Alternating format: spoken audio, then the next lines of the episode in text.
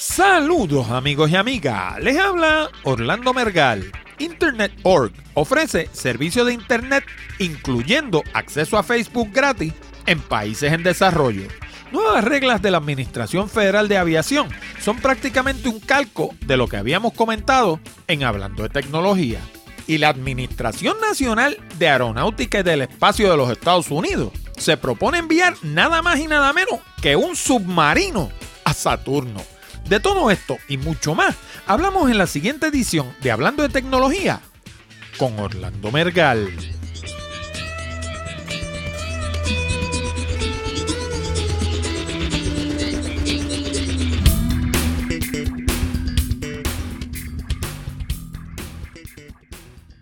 Saludos nuevamente, amigos y amigas, y bienvenido al programa número 139 de Hablando de Tecnología, con este que les habla, Orlando Mergal. Este programa llega a ti como una cortesía de Accurate Communications. Si necesitas servicios de comunicación de excelencia para tu empresa, como redacción en inglés o en español, traducción, producción de video digital, colocación de subtítulos, fotografía digital, servicios de audio, páginas de internet, blogs, nuestro nuevo servicio de diseño de libros electrónicos o inclusive producir un programa como este. Llámanos al 787-750-0000 para una consulta o visítanos en la internet en www.accuratecommunications.com. Además, no olvides el pequeño botón de Share Save que hay debajo del título de cada uno de nuestros programas. Si piensas que nuestro material es bueno y que le podría resultar interesante a otras personas, dale share y ayúdanos a multiplicar la audiencia de Hablando de Tecnología. Y ahora vamos a las noticias más destacadas de la semana. Bueno, y hoy, como habrán notado, vamos a tener un programa un poco más breve. Y la razón es porque en estos días hemos tenido una avalancha de trabajo en la oficina que no nos ha permitido hacer la investigación correspondiente para cubrir más temas. Otros podcasters resuelven esto con entrevistas. Lo que hacen es que graban varias entrevistas corridas no las utilizan y las guardan para momentos como este. Y lo que hacen es que cuando tienen una avalancha de trabajo como la que tenemos nosotros ahora, lo que hacen es que publican una de esas entrevistas, porque las tienen, como dicen allá en Madrid, in the can. Pero, como ustedes saben, hablando de tecnología, no es propiamente un programa de entrevistas. Las podemos hacer, claro que podemos. Y las hacemos de vez en cuando. Pero en esencia, el programa gira alrededor de noticias importantes que puedan afectar la vida de nuestros oyentes y por qué cada una de esas noticias es importante. Como hemos dicho tantas veces antes, y dentro de unos minutos lo van a escuchar directamente de uno de nuestros oyentes, la gente no escucha hablando de tecnología por conocer las noticias. Eso lo pueden hacer en una infinidad de sitios. La gente escucha hablando de tecnología para conocer por qué las noticias que discutimos son importantes y más importante aún, valga la redundancia, por entender cómo se interrelacionan con otras cosas que están sucediendo a su alrededor y cómo pueden afectar a cada uno de ellos a nivel personal. Dicho como lo diría mi amigo Jorge Seijo, para conocer la noticia detrás de la noticia. Pero dejémonos de introducciones y vamos al primer tema del día, que casualmente ya lo oyeron, tiene que ver con un correo electrónico que recibí de nuestra hermana República de Colombia. Y el correo nos llega de parte de, y voy a atropellar su nombre de seguro, se escribe Francois Touliou Vélez. Me imagino que se debe pronunciar Francis Tolou o algo así, no estoy seguro. Si atropellé su nombre, que me perdone. El cuerpo del mensaje dice de la siguiente forma. Hola, saludos desde Gasto Nariño, Colombia. Tengo 26 años. Soy técnico en sistemas de electrónica y me apasiona la tecnología. Y tu programa es excelente. No me lo pierdo cada jueves. Tus análisis son muy buenos y me gustaría que hablaras en tu programa sobre Internet.org, un tema un poco polémico en Colombia. Quisiera saber cómo ves el tema y qué piensas que harán los otros operadores móviles de Colombia, que son Claro, Movistar, UF, Virgin y Éxito para evitar que los usuarios se pasen a Tigo. No entiendo lo que quiere decir con eso, porque con Internet.org, internet.org, para aclarar, ofrecen Facebook e Internet y algunas páginas gratis. Muy agradecido tu servidor Francois. Bueno, pues déjame comenzar por decir que esto no es algo que sea muy popular ni en Puerto Rico ni en los Estados Unidos. Pues, y dentro de un momento vamos a ver por qué, ¿no? Así que yo tuve que comenzar por investigar qué cosa era Internet.org para luego poder hablar del tema con un poquito de autoridad, ¿no? Y resulta que el Internet.org no es otra cosa que una alianza entre Facebook y siete compañías de telefonía móvil. Y esas compañías son Samsung, Ericsson, MediaTek, Microsoft, Opera Software, Reliance y Qualcomm. ¿Y qué se proponen? Pues se proponen llevar la Internet a todo el mundo, aumentando la rentabilidad, la eficiencia y facilitando el desarrollo de nuevos modelos de negocio que dependan de la Internet para existir. Este sistema de Internet.org lo lanzaron el 20 de agosto del 2013. Pero ahora es que viene lo interesante.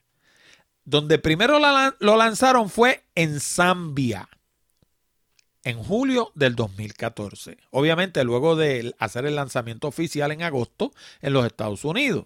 Pero donde primero lo pusieron en funcionamiento fue en Zambia, en julio del 2014, como les dije. Obviamente estamos hablando de África.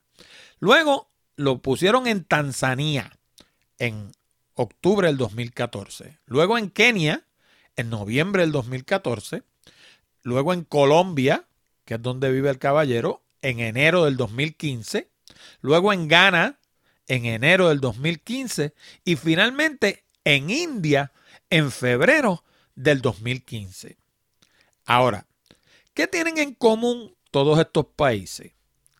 Pues por un lado habrá quien diga que están atrasados tecnológicamente y ciertamente algunos de ellos lo están.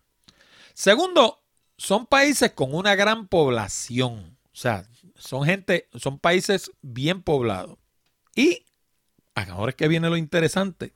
Son países que no pasaron por lo que yo llamo la era del cobre. ¿Y qué cosa es la era del cobre? Pues miren, esto de la Internet no empezó como mucha gente pudiera pensar hace unos años atrás, dijo 15 años. De hecho, los otros días la Internet cumplió 25 años. Pero eso es propiamente la Internet. La tecnología que hace funcionar la Internet en gran medida se conoce como packet switching y es una tecnología de transmisión de datos.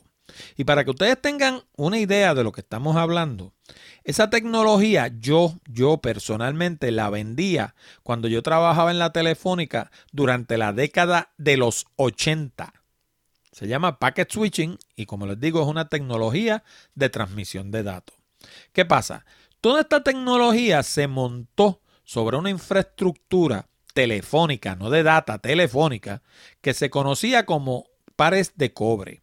Cuando usted mira un teléfono convencional, yo no sé, aquellos de ustedes que sean menos jóvenes, recordarán aquellos teléfonos que eran de disco que uno le daba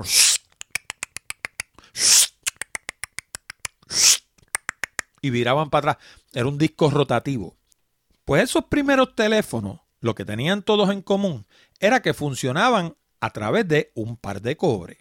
Y un par de cobre no son más que, por, se llama un par porque son dos hilos de cobre. Uno de ellos se llama el tip, TIP, y el otro se llama el ring. Y esos dos, a través de esos dos hilos, se transmite el sonido que va hacia la persona que escucha en la otra esquina y el que regresa para que uno escuche lo que la otra persona le está diciendo. Lo que se hizo con la Internet a principio fue convertir la tecnología digital de las computadoras a un sistema análogo que se pudiera transmitir encima de los hilos de cobre. Y eso fueron lo que se llamaron los primeros modem. Aquellos modem que vinieron de, inicialmente eran de 300 baud, luego vinieron de 600, de 1200, de 2400, 4800, 9800 y 14200 fueron los últimos que salieron. De ahí se brincó a la internet. Pues todos esos modem lo que hacían era que cogían la información que producía una computadora, que era información digital, la convertían a sonido análogo y la transmitían a través de una línea de teléfono, entiéndase, un par de cobre. Y eso eran aquellos modem que uno escuchaba cuando se comunicaban uno con el otro, que hacían y quedaba conectado. Pues resulta que esos modem lo que estaban haciendo con todos esos ruidos era lo que se conoce como un handshake. Le estaba diciendo un modem al otro, oye, yo estoy acá, tú estás, qué sé yo, en Florida o estás en California o estás en España, yo te voy a transmitir mm, utilizando el siguiente protocolo, te voy a transmitir utilizando la siguiente velocidad. Y entonces te voy a transmitir utilizando el sistema de packet switching. Y lo que hacía, claro, a velocidades bien aceleradas, pero básicamente lo que hacía era enviar grupos de paquetes de datos y cada vez que enviaba un paquete de datos, enviaba lo que se llamaba como un mensaje de confirmación. Básicamente era como si yo le estuviera mandando a, a una persona en Colombia una serie de paquetes paquetes físicos, en una caja con cosas dentro, ¿no? Y yo le dijera, mira, te envié 10 paquetes, ¿los recibiste? Y allá la persona me decía, sí, los recibí. Pues yo le decía, pues aquí van 10 más. ¿Y los recibiste? Sí. Y pues aquí van 10 más. Y le estaba enviando los paquetes y confirmando que los recibió. Ese protocolo de autoconfirmación era lo que garantizaba que la data que uno enviaba de acá fuera exactamente la que llegara a la otra punta. ¿verdad? A través de un par de hilos de cobre.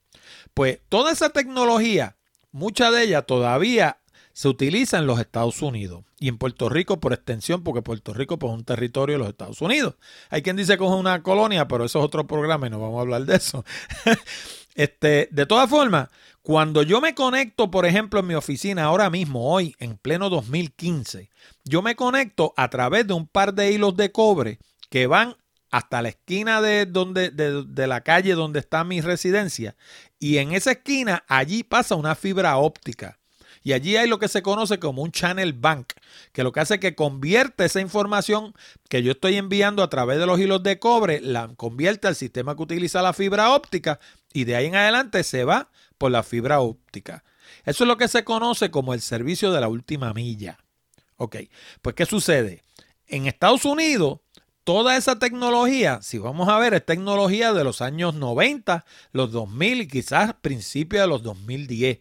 Pero es tecnología que básicamente e, es obsoleta, pero la plataforma está montada encima de esa tecnología. ¿Saben por qué? Está montada sobre esa tecnología porque esa infraestructura ya está ahí y hay que usarla porque costó dinero. Y como ya está ahí, está paga, pues las compañías no van a instalar tecnología nueva, siguen utilizando la tecnología que tienen y montan lo nuevo sobre lo viejo.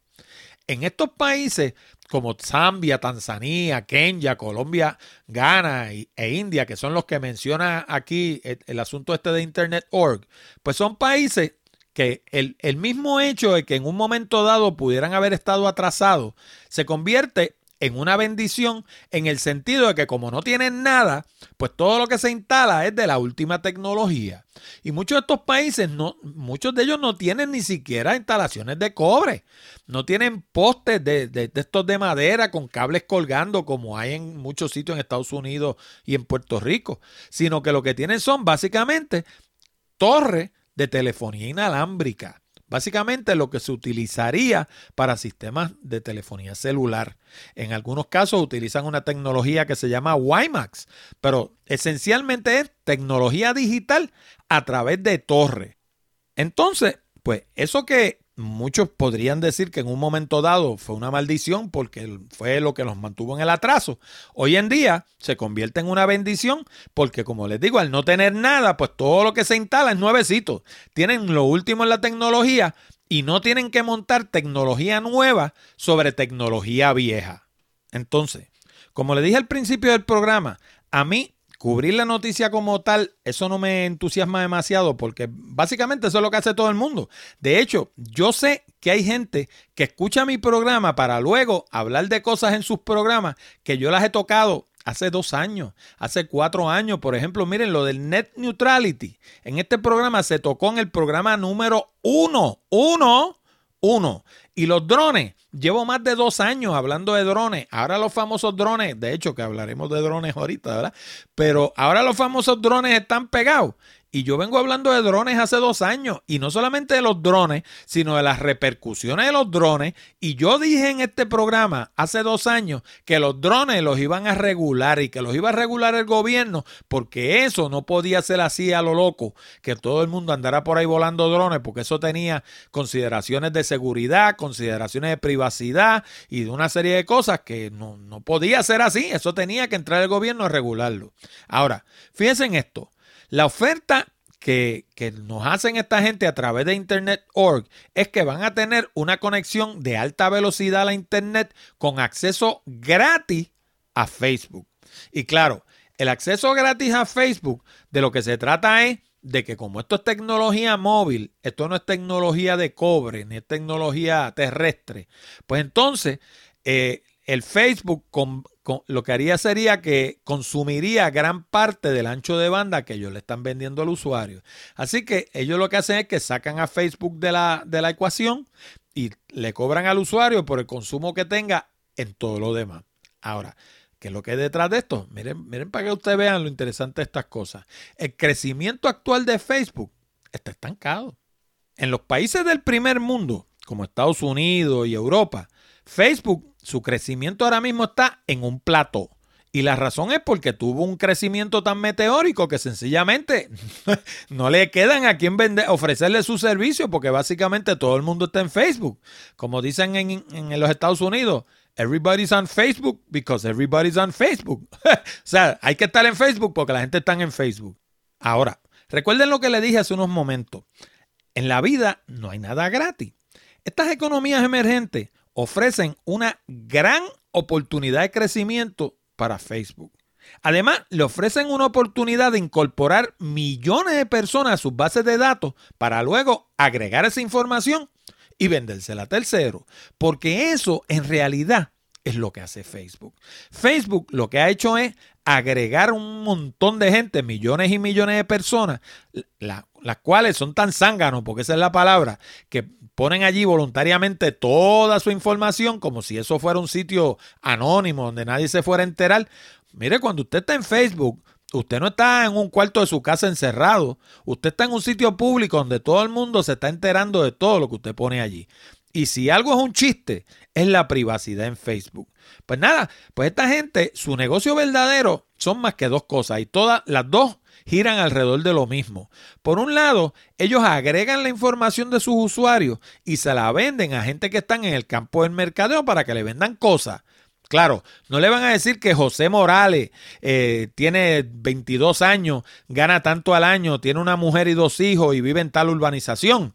Pero lo que van a hacer es que van a hacer una lista de muchos José Morales, que todos tengan básicamente las mismas características psicológicas, eh, psicográficas y demográficas. Y esa lista sí se la van a vender a una agencia de publicidad o a alguien que esté en el área de mercadeo o inclusive al gobierno para que los bombardee de publicidad. Eso es por un lado. Y por el otro lado, venden anuncios en sus páginas para que usted ponga un anuncio allí y venda cosas, o venda servicios, o venda lo que sea. Ambas cosas se relacionan con lo mismo, se relacionan con privacidad. Y como ahora mismo están en un plato, tanto en Europa como en los Estados Unidos, pues el tercer mundo, estos países que son de economías emergentes, pues son el área de oportunidad para ellos entrar. ¿Y cómo ellos entran? Pues hacen esta asociación que se llama Internet.org y le ofrecen un servicio al, al, usuario que sea atractivo, de suerte de poder empezar a agregar gente nueva. En cuanto a los demás proveedores de Internet que puedan existir en estos países, realmente no van a ser capaces de ofrecer lo mismo, porque no van a contar con los servicios gratuitos que Facebook puede incluir. Pero la oferta de Internet.org tampoco va a ser una de primera, ¿saben? Así que esa va a ser su debilidad. Por un lado es su fuerza y por el otro es su debilidad. Porque si ellos te dan internet barato y te dan eh, el acceso a Facebook gratis, no esperes que te vayan a dar una conexión como la que te daría, por ejemplo, Fios en los Estados Unidos, porque, como dicen los americanos, en otras palabras, you get what you pay for. Así que esa es el área por la cual otras compañías se tienen que, se ¿cómo se llama? que aprovechar y buscar dónde están los chinks in the armor, como dicen los americanos, dónde están las debilidades de ese sistema de Internet Org y por ahí es que le tienen que golpear. Porque si se proponen eh, competir a base de precio, están muertos, porque la gente de Internet Org precisamente es su estrategia, es una estrategia de precio. Cuando usted no puede competir a base de precio, usted compite a base de servicio, a base de calidad. Usted nunca va a ver una Macintosh de Apple por 3.99 ni por 2.99. ¿Por qué? Porque la estrategia de precios de Apple nunca ha sido de ser lo que le llaman en inglés el low cost provider. La estrategia de precios de Apple siempre ha sido la de ser un producto premium de primera calidad. Y como yo te doy algo bueno, pues yo te cobro lo que vale ese algo bueno. Si tú quieres algo barato, pues mira, coge la guía, porque en la guía hay infinidad de productos de, que, que, compiten a base de precio. Pero si tú quieres lo que yo te ofrezco y lo que yo te ofrezco es de calidad, pues tú tienes que pagar los precios que yo te propongo. De lo contrario, pues agarra la guía. Bien, amigo, y como hemos mencionado en los últimos programas, eh, estamos trabajando en un concepto nuevo, un servicio nuevo, que es la producción de libros electrónicos. En Accurate Communications, que es mi negocio, hemos trabajado por años produciendo publicaciones en papel y también publicaciones para la Internet. Eh, todo tipo de trabajo como blogs y podcasts y páginas de Internet, landing pages, squeeze pages, todo ese tipo de servicio, pues nosotros lo hacemos, ¿verdad? Y pues recientemente hemos empezado a trabajar también en los libros para el Kindle de Amazon. Y aquellos de ustedes que quieran ver algunos de los trabajos que hemos estado haciendo, pues pueden visitar la página de accuratecommunications.com eh, aquellos de ustedes que tengan dificultad con el idioma inglés, pues cuando lleguen allí se van a encontrar de frente precisamente con una página en inglés. Pero a la extrema derecha arriba hay una banderita británica que dice English y si ustedes tocan ahí justo debajo van a ver una que dice español. Y si ustedes tocan ahí la página entera cambia al español. Entonces, bajo el tercer menú, que es el que dice servicio, va a encontrar el tercer inciso que dice producción de libros electrónicos. Allí les explica todo lo que tiene que ver con la producción de libros electrónicos y van a encontrar distintos libros de muestra, los cuales cada uno de ellos está entrelazado al libro en Amazon directamente. Así que le permite ver cómo los colocamos en Amazon, la información que le incluimos, o sea, todo el servicio completo, porque nosotros se lo hacemos todo. Usted escribe el manuscrito, nos lo entrega en formato de Word, nos entrega la portada o si no, nosotros se la diseñamos y las fotos que vaya a incluir el libro. Nosotros nos encargamos de lo demás. Le diagramamos el libro, lo subimos a Amazon y se lo entregamos ya listo para que empiece a recibir sus ingresos. Todo lo que tiene que hacer es promover el libro. Obviamente, lo que no se promueve no se vende. Así que si usted escribe un libro y no lo promueve, pues no espere venderlo tampoco. Pero nosotros nos encargamos de todo lo demás. Le entregamos un libro que funciona a la perfección con el Kindle de Amazon eh, todos los features que ofrece el Kindle, como poder eh, cambiar el tamaño de la letra, eh, todo el asunto del índice activo al principio, que usted toca cualquiera de los segmentos del índice y lo pasa a esa sección en el libro, el hecho de que puede subrayar los libros, puede hacer anotaciones. Todos los features que ofrece el Kindle están incluidos en los libros que nosotros producimos. Así que de nuevo, si le interesa producir un libro, si usted siente que hay un libro dentro de usted, pues visite www.accuratecommunications.com, cambie la página al español, vaya al menú de servicio y en el tercer inciso va a encontrar producción de libros electrónicos. Bueno, y el pasado lunes, la Agencia Federal de Aviación anunció las reglas propuestas para el uso de drones por entes civiles. Y a pesar de que ya habíamos hablado de esto en el programa, ahora resulta que las reglas propuestas son mucho más abarcadoras que las antes mencionadas, aunque dejan fuera el requerimiento de un examen práctico y la acumulación de un número predeterminado de horas de vuelo. Y ya veremos por qué es que las dejan fuera más adelante. Todo en la vida, como les digo, todo en la vida tiene una explicación. Las reglas propuestas son las siguientes. Primero, el dron tiene que pesar menos de 55 libras. Oiga, y 55 libras estamos hablando de prácticamente un dron de basura. O sea, estamos hablando de algo que pesa. 55 libras son muchas libras. Ahora, el operador debe tomar un examen teórico. Claro, uno práctico con horas de vuelo hubiera representado fuete para la gente del FIA. Por eso es que no pusieron el examen práctico, lo pusieron teórico porque a ellos no le conviene un examen práctico. ¿Por qué no le conviene un examen práctico?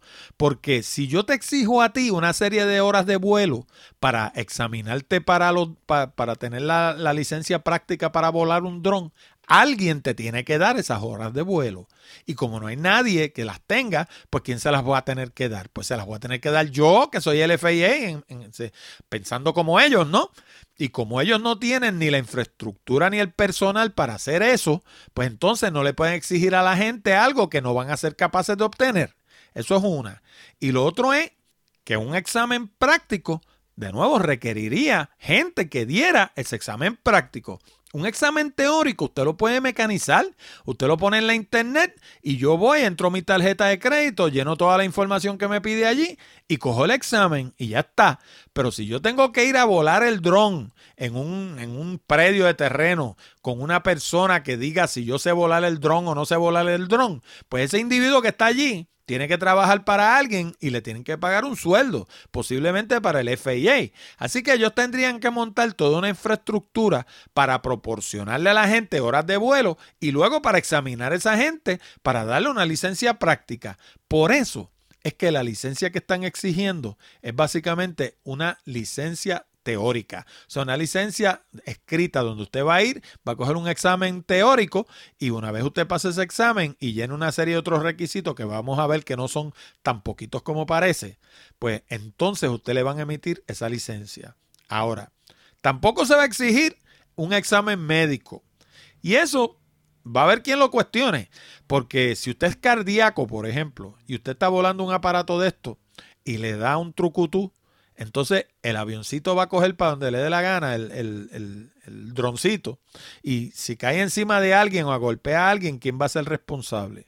Además, si usted tiene problemas de vista, por ejemplo, esto más adelante vamos a ver que para volar un dron de esto, aunque usted no lo crea, es importante tener buena vista.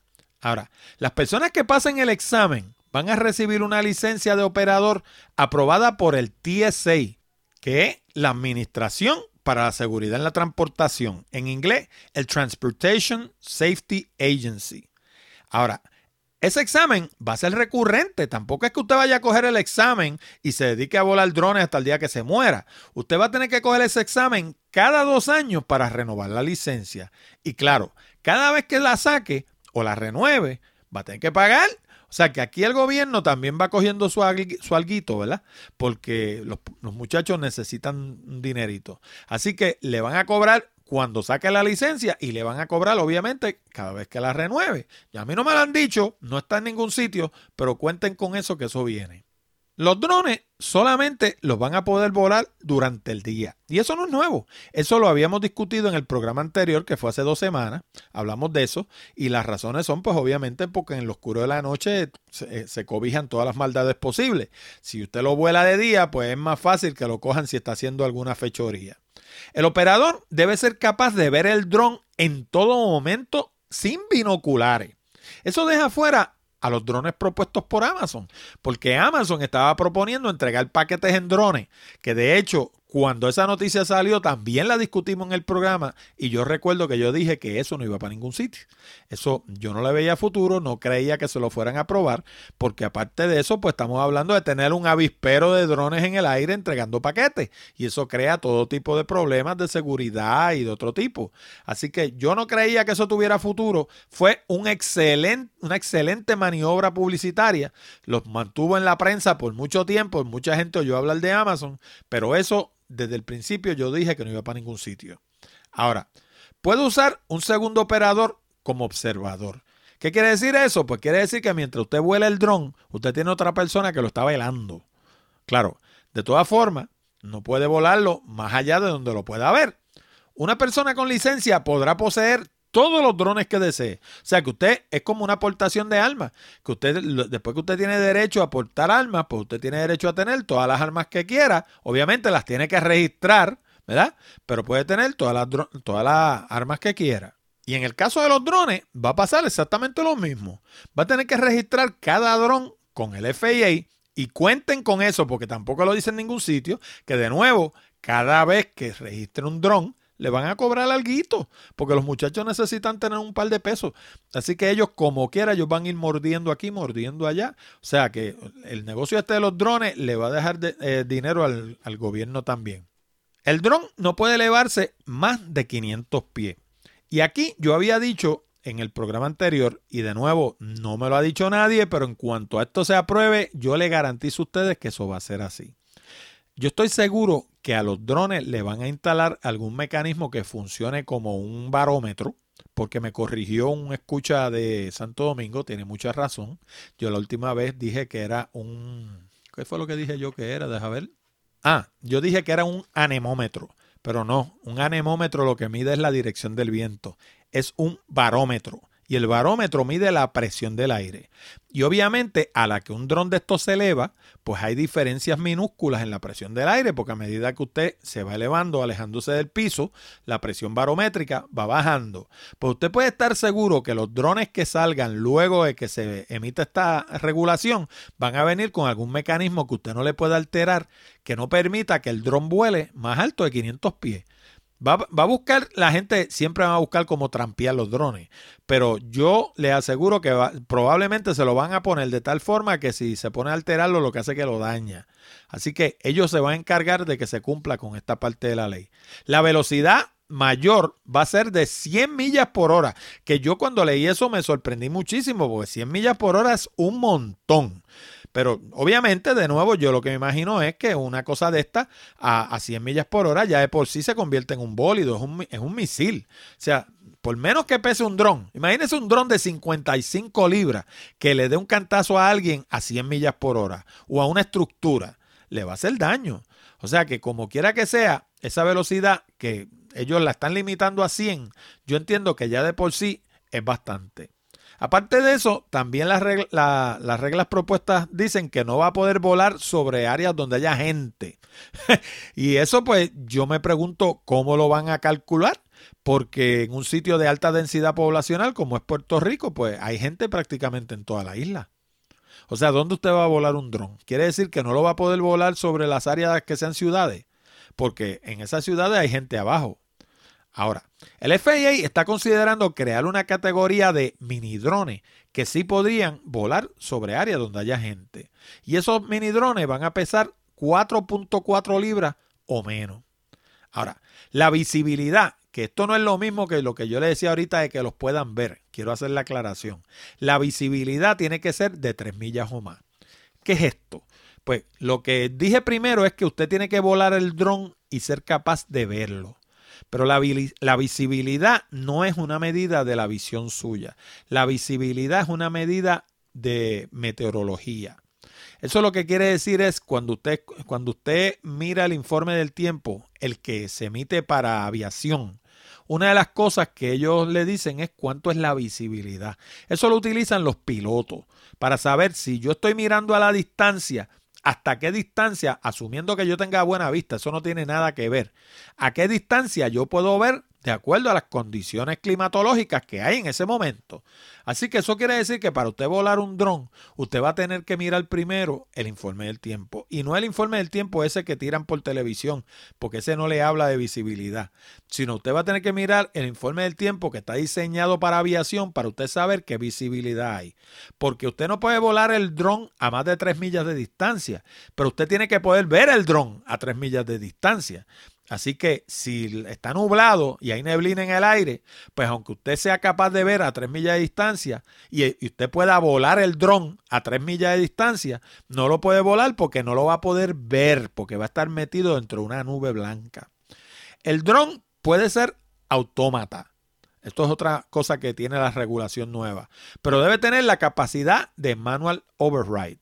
¿Y qué quiere decir eso?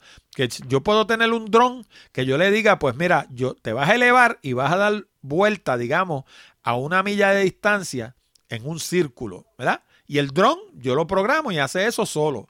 Pero si por alguna casualidad el dron recibe alguna interferencia o algo que lo esté, le esté alterando lo que yo le programé, yo tengo que ser capaz de entrar a comunicarme con ese dron y hacer que ese dron haga lo que quiera yo no lo que quiera él. Y eso es lo que se llama un manual override. Ahora, es importante aclarar que estas reglas no van a aplicar ni para los avioncitos ni para los helicópteros estos de control remoto. Esos son esos pequeñitos que uno ve a la gente volándolos en los parkings, que los elevan en los estacionamientos vacíos los domingos. Usted los ve por ahí. Esos avioncitos, esos no están en la ley de los drones. Esos siguen sin regular por el FAA y usted los puede volar tranquilamente. Y obviamente estas reglas solo van a aplicar a los Estados Unidos y a sus territorios, pero de seguro otros países van a comenzar a establecer las suyas propias. Y puede que copien las de Estados Unidos, las ajusten a su realidad, establezcan algunas reglas adicionales o sencillamente prohíban el uso de drones por completo.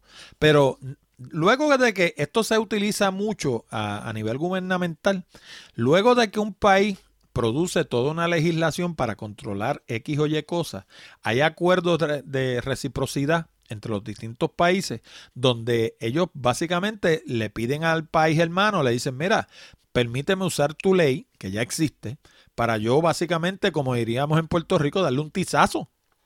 Y entonces, pues qué sé yo, viene España o viene Francia o viene Colombia, como hablaba el compañero, y dice, bueno, pues permíteme usar tu ley y ellos lo que hacen es que dos o tres legisladores allá en Colombia se sientan con la ley americana, la traducen al español, la analizan, ven que aplica en Colombia, que no aplica, le añaden lo que aplique allá, le quitan lo que no aplique y le añaden alguna otra cosa adicional que le quieran añadir y hacen una ley colombiana basada en la ley americana y en vez de reinventar la rueda, pues lo que hacen es que edifican sobre una ley que ya existe y eso se hace todos los días. Eso no es, ahí no es, y si fuera una ley colombiana que fuera para los americanos, probablemente van a hacer lo mismo. Un legislador americano se va a comunicar y le va a decir, mira, permítame utilizar tu ley para yo adaptarla para acá, para Kentucky o lo que sea, ¿no? Y entonces en vez de reinventar la rueda, pues utilizan una ley que ya existe. Ahora, por último, estas reglas propuestas tienen que ir a vistas públicas. Así que la aprobación final se espera que tarde como un año. En lo que eso sucede, cualquiera que quiera operar un dron con propósitos comerciales tiene que obtener un permiso del FAA. Como siempre, para aquellos de ustedes que quieran revisar la noticia en detalle o hasta ver la propuesta original del FAA que está allí en formato PDF, la encuentran en un enlace que les estoy colocando en www.hablandodetecnología.com diagonal 0139. Bueno, y aquellos de ustedes que lleven algún tiempo escuchando hablando de tecnología, recordarán que casi toda la semana yo les menciono un librito que yo escribí hace algún tiempo que se llama Los 101 consejos para el uso efectivo del teléfono. Y ese librito está disponible en un formulario que está en la esquina superior derecha de la página de hablando de tecnología.com. Allí hay un recuadro con un formulario donde usted escribe su nombre, apellido y dirección de correo electrónico y automáticamente el sistema le va a enviar el librito en formato PDF. Y son 101 consejos que le sirven para teléfonos comerciales, teléfonos residenciales y teléfonos móviles. Y aunque uno a veces piense que el teléfono es una cosa como medio antigua, que lo moderno son las tabletas y ese tipo de cosas, pues es bueno que sepan que todavía a nivel mundial hay más teléfonos que computadoras. Y el teléfono sigue siendo el método número uno de comunicación a nivel mundial. Así que ese librito le va a ayudar a maximizar su inversión. Pero ahora se lo hemos hecho más fácil todavía. Ahora resulta que le hemos puesto una página aparte especialmente para el librito en la internet para que no tengan ni que ir a la página de Hablando de Tecnología. Para recibir el librito lo único que tienen que hacer es ir a hablando de tecnología.com diagonal teléfono. Y eso lo pueden hacer desde cualquier teléfono celular, desde cualquier computadora, desde cualquier tableta, donde quiera que usted esté. Escribe www.hablandotecnología.com diagonal teléfono. Sin la S al final, teléfono singular. Y eso lo va a llevar a un formulario donde usted escribe la información y de nuevo el sistema automáticamente le va a enviar el librito a vuelta de correo electrónico. Bueno, y hace dos semanas hablamos de la posibilidad de enviar exploradores a Europa. Pero no es Europa el continente, es a una de las lunas de Saturno. Bueno, pues esta semana salió la noticia de que la NASA también está estudiando la posibilidad de enviar un submarino, sí, un submarino, a explorar el mar de Kraken en Titán, la luna más grande del cuerpo celeste. Titán es el único cuerpo celeste en nuestro sistema solar que tiene una atmósfera densa y mares en estado líquido. También es 50% más grande que nuestra propia luna y 80% más pesada. Titán está compuesta mayormente de agua helada y material rocoso, pero tiene una característica súper interesante. Tiene mares de hidrocarburos cerca de, de las regiones polares. y yo la verdad que cuando yo escuché eso, yo dije, esta gente está buscando cómo traerse esos hidrocarburos para acá. Yo no sé, porque la realidad del caso es que el costo de transportación va a sobrepasar lo que le, lo que le costaría la mercancía, pero ese es otro programa. De hecho, según la NASA, estos mares están compuestos de gas natural liquificado. El submarino sería transportado hasta el vecino planeta mediante un avión espacial conocido como el Boeing X-37 que aterrizaría sobre el mar en Titán y descargaría la nave, o podría dejarla caer desde baja altura mediante el uso de paracaídas. Además de estudiar la composición química de estos mares y la morfología del fondo, el submarino podría estudiar otros aspectos como las mareas, las fases lunares, el clima y hasta tratar de identificar formas extrañas de vida que le guste vivir en ambientes inhóspitos. Pero no espere ver las imágenes por buen tiempo porque según la NASA el viaje se podría realizar en el año 2047. Por supuesto, si te gustaría ver un adelanto de cómo sería la cosa, pues puedes ver un corto video de YouTube que estoy incluyendo en la sección de enlaces de www.hablandodetecnología.com diagonal 0139. Bueno amigos y amigas, con esto llegamos al final de esta edición de Hablando de Tecnología con Orlando Mergal. Recuerda que puedes enviar tus preguntas, comentarios y sugerencias a la dirección de correo electrónico contacto arroba hablando de tecnología.com o llamar al 787-664-7494, extensión 086 y dejarnos un mensaje grabado. También te recuerdo que este programa llega a ti como una cortesía de Accurate Communications. Si necesitas servicios de comunicación de excelencia para tu empresa, como redacción en inglés o en español, traducción, producción de video digital, colocación de subtítulos, fotografía digital, servicios de audio, páginas de internet, blogs, nuestro nuevo servicio de diseño de libros electrónicos o inclusive montar un programa como este. Llámanos al 787-750-0000 para una consulta o visítanos en la internet en www.accuratecommunications.com. Además, te exhorto a visitar nuestras otras propiedades en la internet como nuestro blog Picadillo, donde encuentras casi 300 entradas sobre negocios, comunicación, tecnología y otros temas de interés. Encuéntralo en www www.picadilloblog.com.